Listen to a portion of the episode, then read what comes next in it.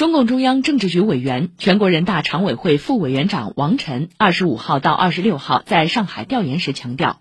要以习近平新时代中国特色社会主义思想为指导，完整、准确、全面贯彻新发展理念，坚持立法主动适应改革和经济社会发展需要，强化改革创新法治保障，为支持浦东新区高水平改革开放、打造社会主义现代化建设引领区营造良好法治环境。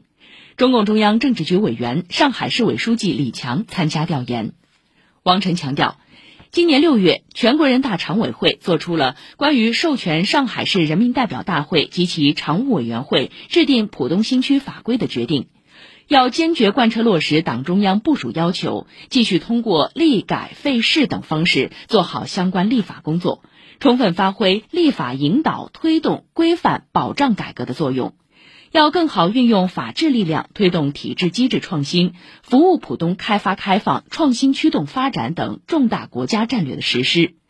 积极支持上海市人大及其常委会运用好立法授权，根据浦东新区战略定位制定浦东新区法规。在科技创新、现代城市治理、发展高水平开放型经济、优化市场化、法治化、国际化营商环境、打造全面建设社会主义现代化国家窗口等方面深化立法探索，通过高质量立法推动高质量发展。